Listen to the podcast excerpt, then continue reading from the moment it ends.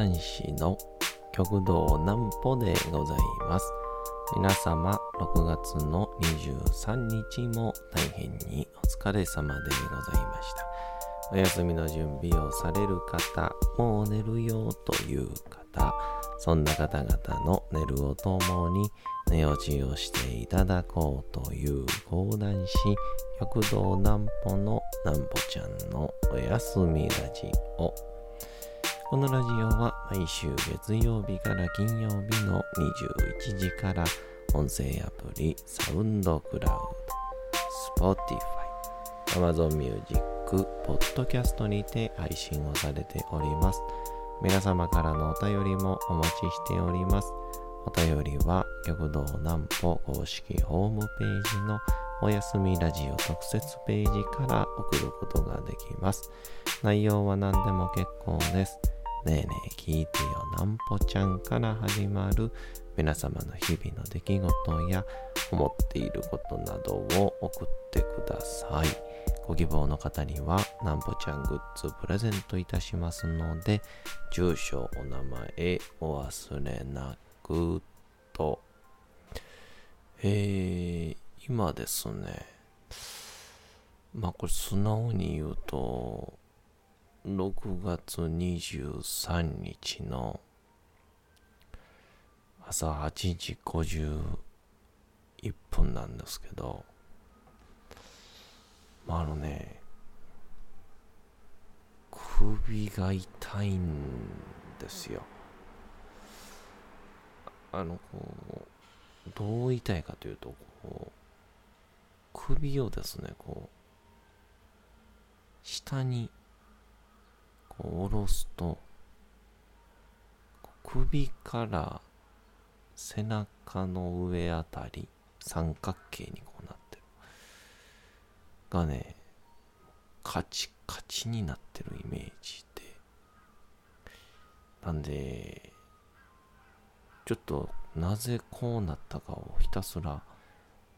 思い出したいと思います。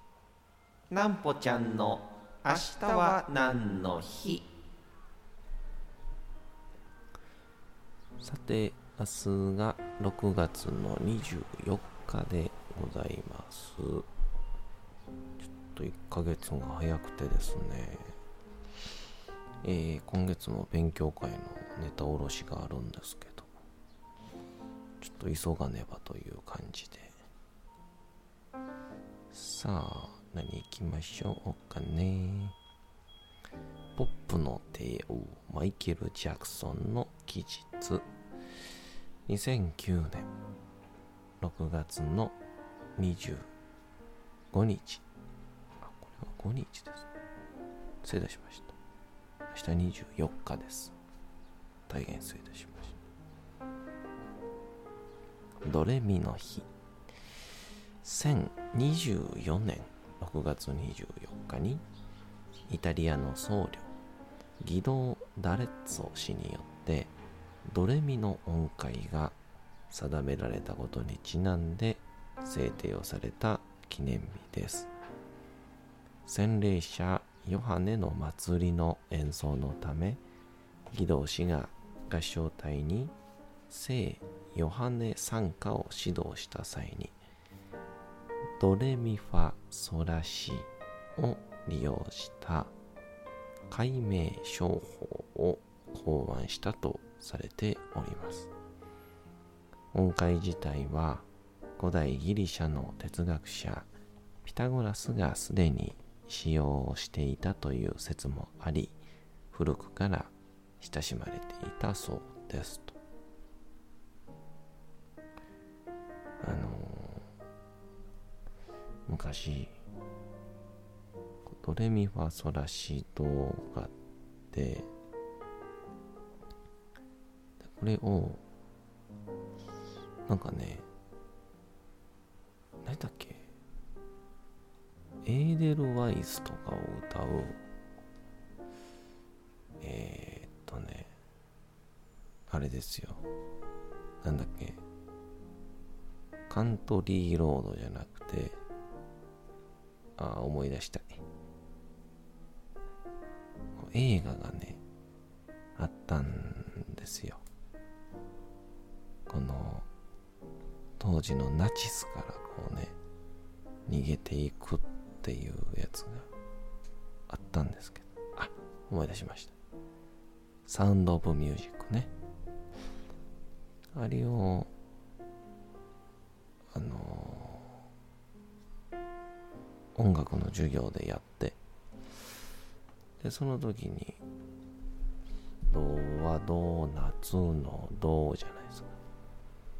あれちゃんと英語バージョンも実はあって、あ、英語が先なのかな。ドはヒア、アフィメルヒア、レアドロップコーデサーみたいな。me はね、I call myself をね、me は私でしょ call myself 私を自分で呼ぶみたいな。こういうやつがあったんですけど、この時にあの、ドレミファソラシドなんですけど、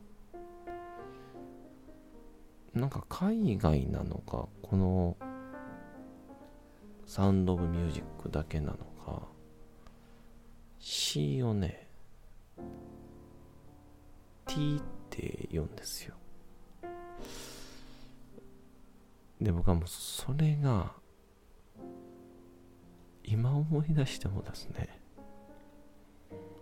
ほんと理解してもらえないと思うんですけど、めっちゃ面白くてあかんあかん。思い出すんじゃなかった。なんかね、ドレミはソラティドっていう、すごいあの、駒田先生っていうこう女性の音楽の先生が、えー、買ってる牛乳は常温でも保存ができる牛乳っていうのも今ちょっと思い出してちょっと笑いが止まらないんですけども。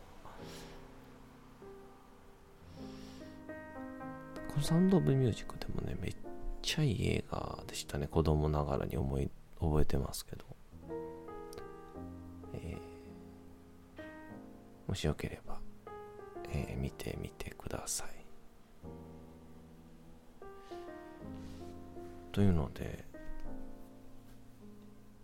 首が痛いんですよ。おそらくまあ、僧帽筋っていうところだとは思うんですけど、そこがね、は、張ってるのか、もしくは縮こまってるのかどうかわからないんですけど、なんかこの背中のね奥の方のこう筋肉が昨日はすごくなんか痛くて。でちょっとまあスマホとかパソコンの作業が増えるとそこに、まあ、非常に負担がかかるのか、まあ、痛くなることはしばしばあるんですけど。まあまあ無理せずに1日2日放っておけば、まあ、大体治るんですけど、ちょっと昨日はそれでもなんか時間が経つにつれ特に夜に向かうにつれ痛くなっていってでも今朝ですね起きた時はもうまっすぐこう上に起き上がれないんですよ。痛くて。でなんとかまあ痛いけど前に前に。で多分そこが凝り固まってるのか。腕全体のね血流もすごい悪くなってるので。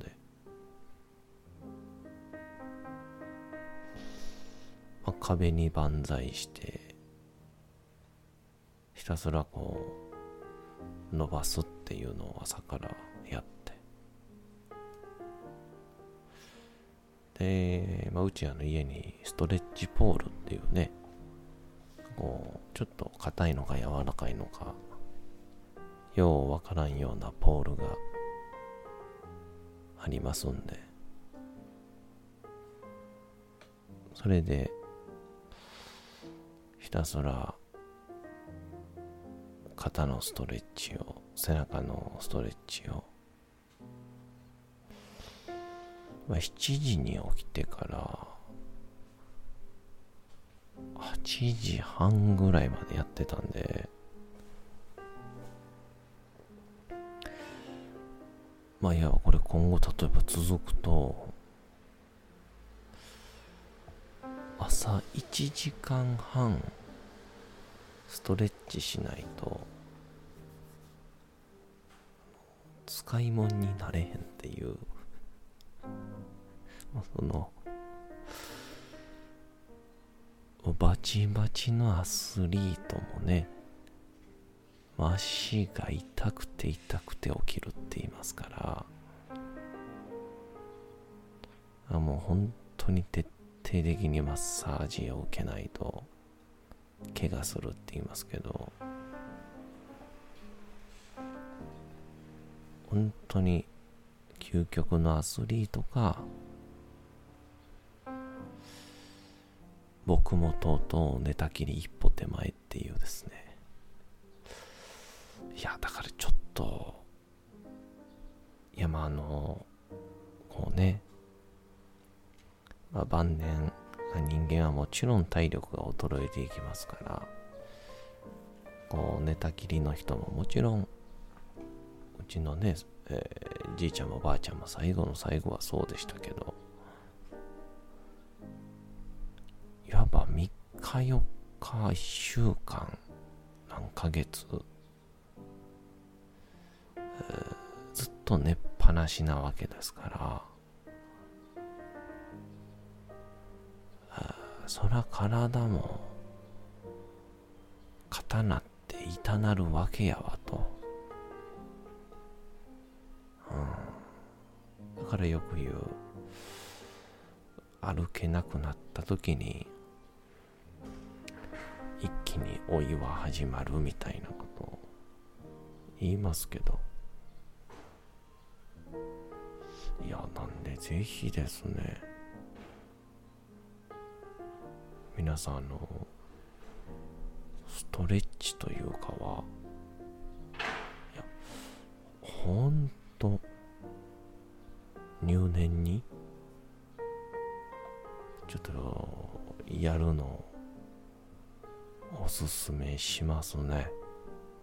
は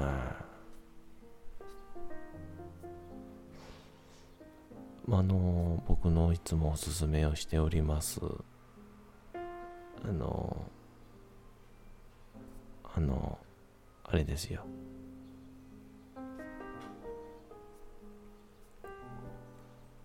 なあさんというね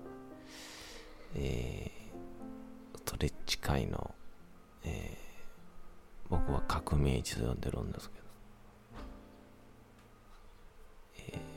ー、ぜひともえー、なあさんってツイッターで調べたら、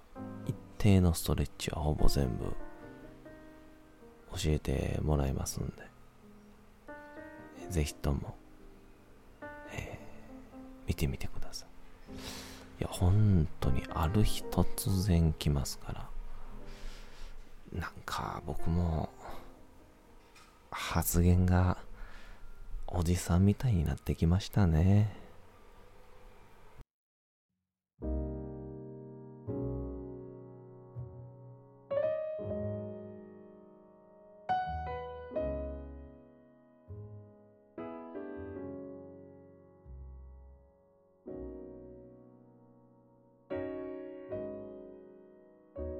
さて時刻はうとうと朗読会の時間となりました。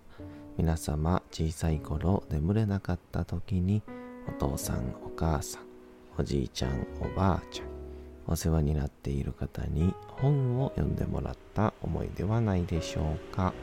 なかなか眠れないという方のお力に寝落ちをしていただければと毎日様々な物語小説をお届けしております。本日お読みしますのも三島由紀夫の金閣寺でございます。朝から大きなあくびをしてしまいまして。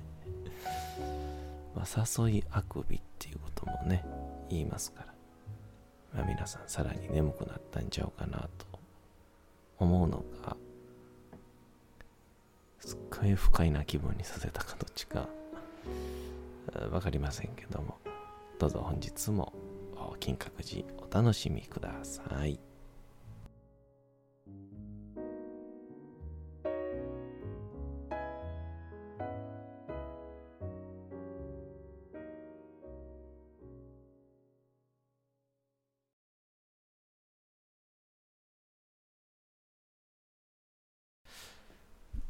金閣寺三島由紀夫私は感情の会話と幸福を感じた。その時見た金閣の情景を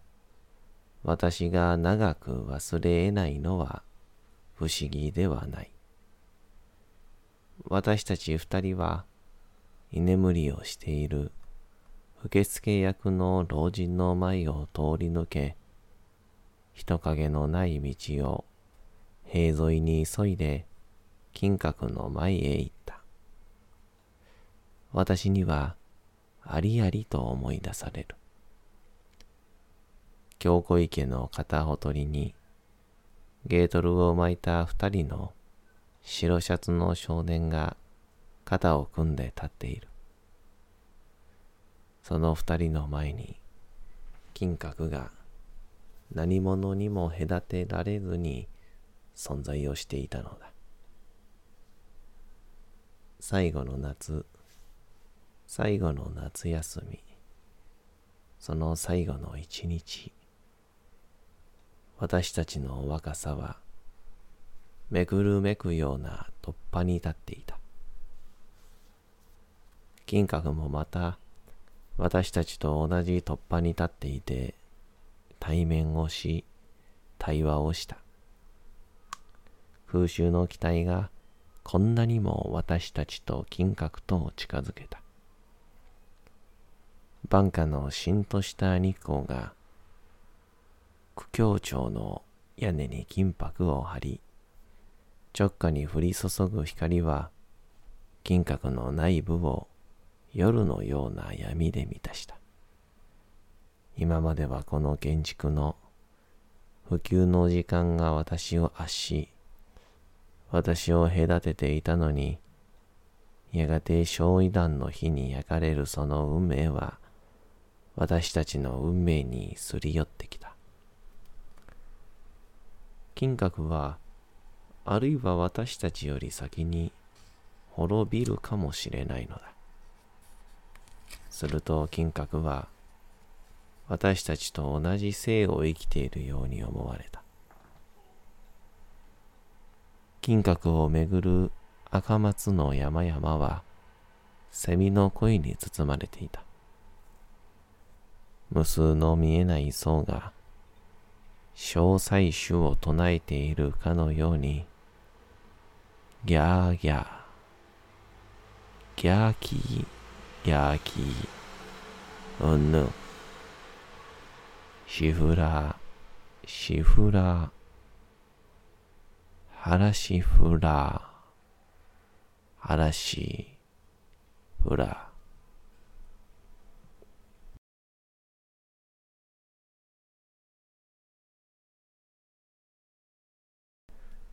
さて、本日もお送りしてきました、なんぽちゃんのおやすみラジオ。というわけでございまして、6月の23日も大変にお疲れ様でございました。明日も皆さん、街のどこかでともともに頑張って夜にまたお会いをいたしましょう。なんぽちゃんのおやすみラジオでございました。それでは皆さんおやすみなさい。すやすやすやーん。